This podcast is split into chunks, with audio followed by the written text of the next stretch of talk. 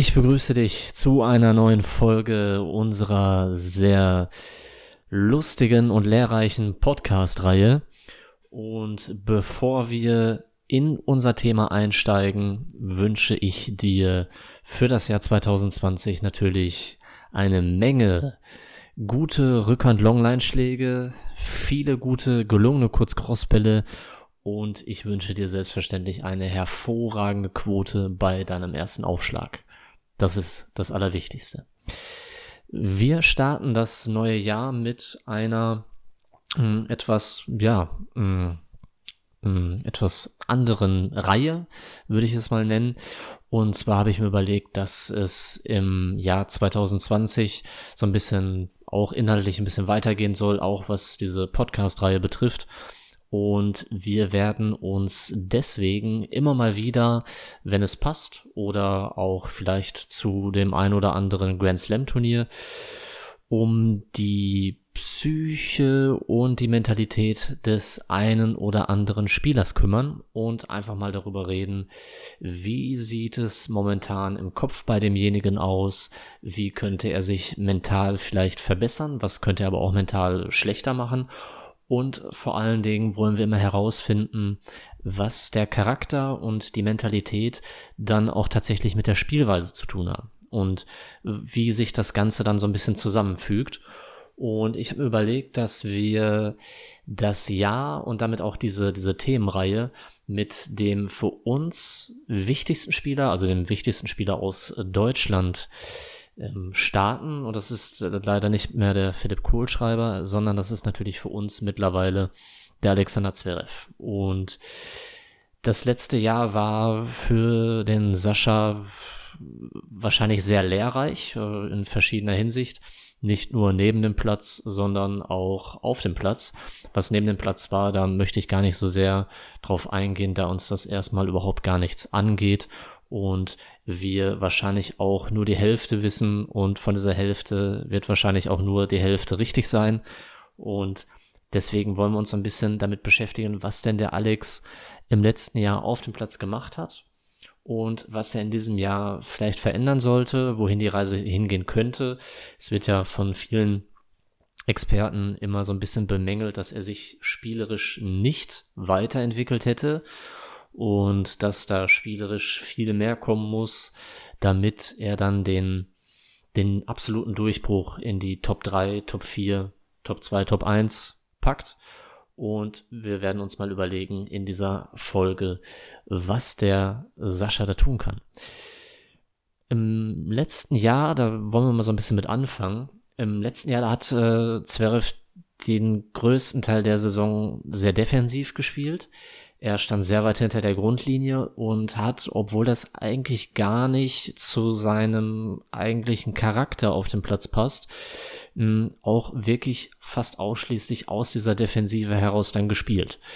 Ich persönlich finde das gut, denn ein Spieler mit seinen Fähigkeiten, mit seiner Größe und mit seinem Aufschlag, das heißt, er, er schlägt sehr gut auf, er ist sehr groß und er hat eigentlich, eigentlich sehr mächtige Grundschläge, also die sind sehr hart, sehr flach, sehr schnell und er kann sehr aggressiv spielen.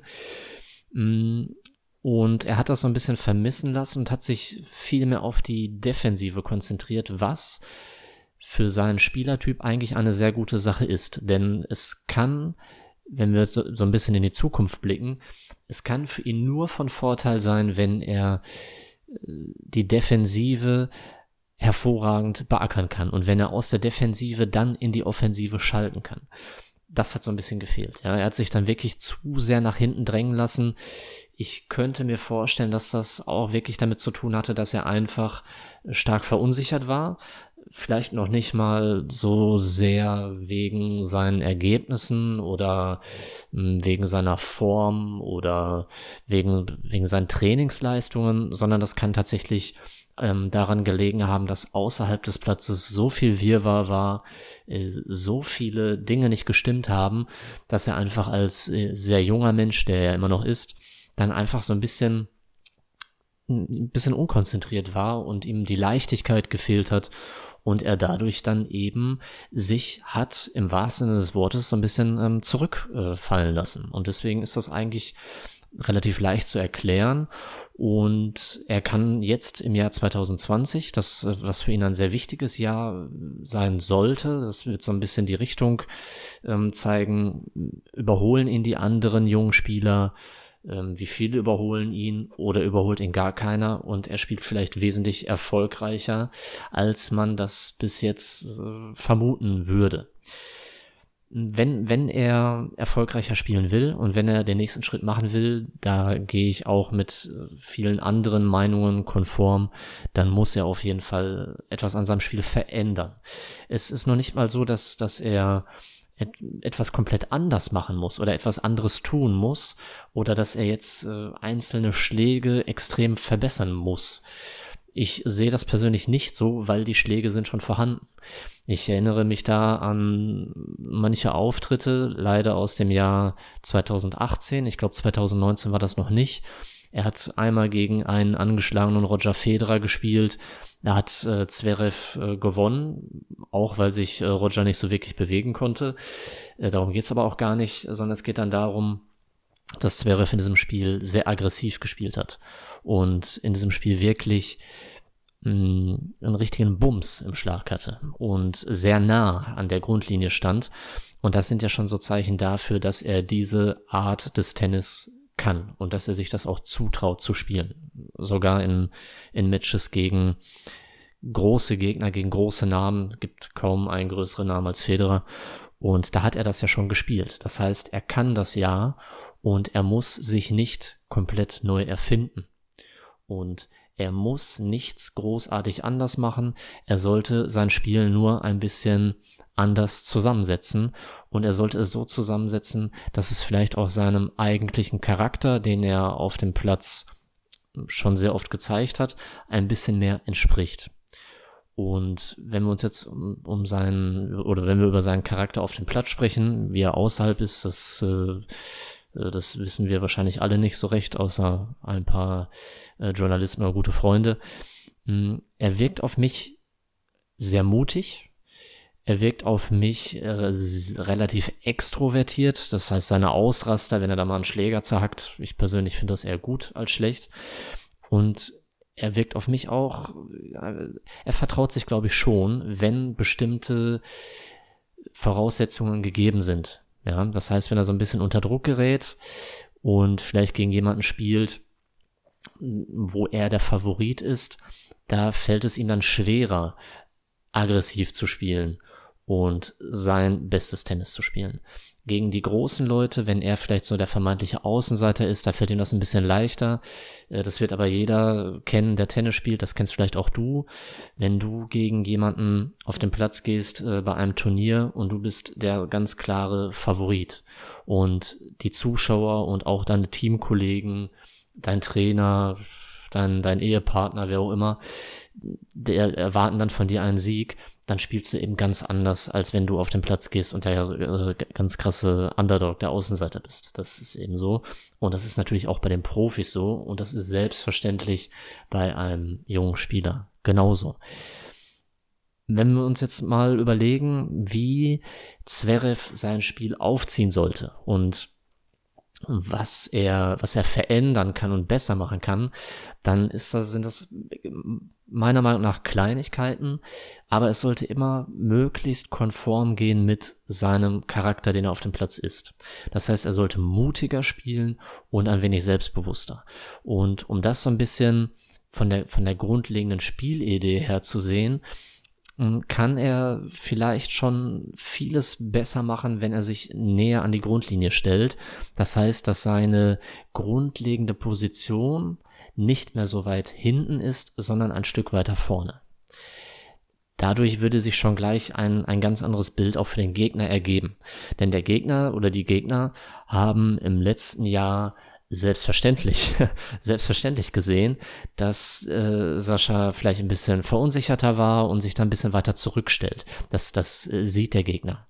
Und der reagiert ja darauf. Das heißt, wenn der Gegner merkt, okay, der Sascha ist da hinten so ein bisschen verunsichert und er zieht sich zurück und stellt sich weiter hinter die Grundlinie, dann kann das den Gegner stärker machen erklärt vielleicht auch die vielen Fünfsatz-Matches, die er hatte gegen Leute, wo man hinterher meint, ja, warum lässt er denn beim Grand Slam Turnier in der ersten, zweiten oder dritten Runde gegen so einen Gegner so viel Kraft und warum spielt er denn die fünf Sätze? Und das ist vielleicht damit zu erklären, dass er sich dann im Laufe so eines Matches dann ein bisschen unsicherer fühlt, sich ein bisschen weiter zurückzieht, weiter hinter der Grundlinie steht und der Gegner dann zumindest für diese Phasen eben dann diese ein, zwei Sätze viel selbstbewusster ist und besser dann in diesen Phasen spielt als der Gegner, also als der Sascha dann in dem Falle. Wenn er seine Position ein bisschen näher an die Grundlinie schiebt, dadurch sofort im Grunde genommen automatisch ein wenig aggressiver wirkt, dann sollte er auch versuchen, die Bälle wieder etwas schneller zu spielen und mehr der aktive Part auf dem Platz zu sein, als der, der nur reagiert. Das heißt, er sollte mehr in, in der Position sein, dass er derjenige ist, der dem Match den Spielstempel aufdrückt und dass er derjenige ist, der diktiert, der das Tempo vorgibt, der wirklich derjenige ist, der agiert. Denn das fehlte so ein bisschen. Er war gerade in den Phasen, wo, wo er nicht so gut gespielt hat, war immer derjenige, der reagiert hat. Und das war vielleicht ähm, ein Fehler. Und das ist etwas, was er direkt verbessern kann, was er verändern kann, ohne sich komplett neu erfinden zu müssen. Ja. Das ähm, ist auf jeden Fall eine Sache, die vor allen Dingen dann in den ersten Runden von einem Grand Slam Turnier, dann spielt er vielleicht mal nur drei oder vier Sätze anstatt fünf. Und das kann dann natürlich auch für die späteren Runden in so einem großen Turnier einen großen Unterschied machen. Und natürlich braucht er auch das aggressivere Spiel dann in den späteren Runden, um die wesentlich besseren Spieler zu schlagen. Gerade jetzt, wenn die, wenn die jüngeren Spieler nach vorne kommen, was definitiv passieren wird, dann muss, muss er aggressiver spielen. Und aggressiv bedeutet nicht immer nur, dass er schnell spielen sollte und flach und den Gegner vom Platz schießen muss. Ich finde, er hat schon einige Male gezeigt, dass er ein ganz gutes Gespür dafür hat, manchen Bällen auch nach vorn zu folgen. Das heißt, wenn er eine sehr gute Vorhand gespielt hat oder eine gute Rückhand, dann ist er schon mal das ein oder andere Mal gut ans Netz vorgerückt. Ich äh, spreche da auch in meinem Audioseminar der Edberg-Effekt drüber. Es, es kann den Gegner unter Druck setzen, indem man einfach mal einem guten Ball hinterhergeht, da er dann den Gegner dazu zwingen würde, einen hervorragenden Ball spielen zu müssen. Das kann dann ein Passierschlag sein, das kann ein Lob sein, es kann auch ein Ball vor die Füße sein. Aber er setzt den Gegner schon unter Druck, indem er dann auch durch seine Größe, die da, seine Körpergröße, die einiges ausmacht, wenn er guten Bällen ans Netz folgt. Er würde dadurch mehr Druck aufbauen. Und er spielt einen ganz passablen Volley, er kriegt die Laufwege ganz gut hin, so habe ich das zumindest beobachtet.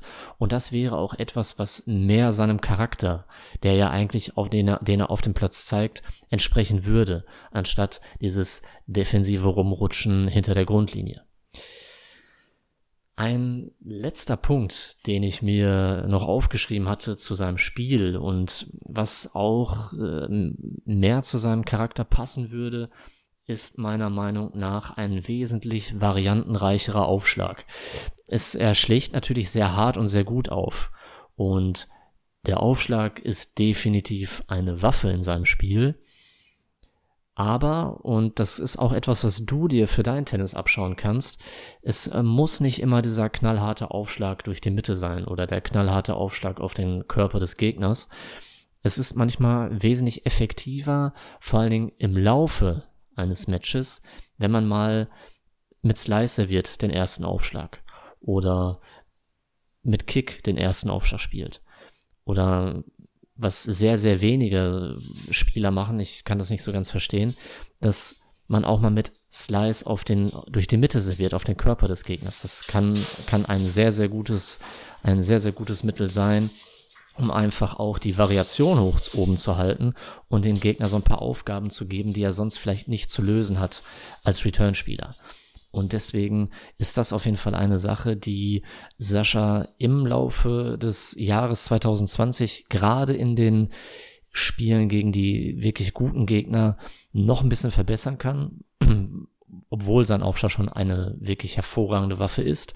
Aber durch diese Variation würde das Ganze vielleicht noch ein bisschen mehr Pep bekommen und er würde ein wenig mehr ein Rätsel für seine Gegner werden, was definitiv seinem Spiel zugutekommen würde.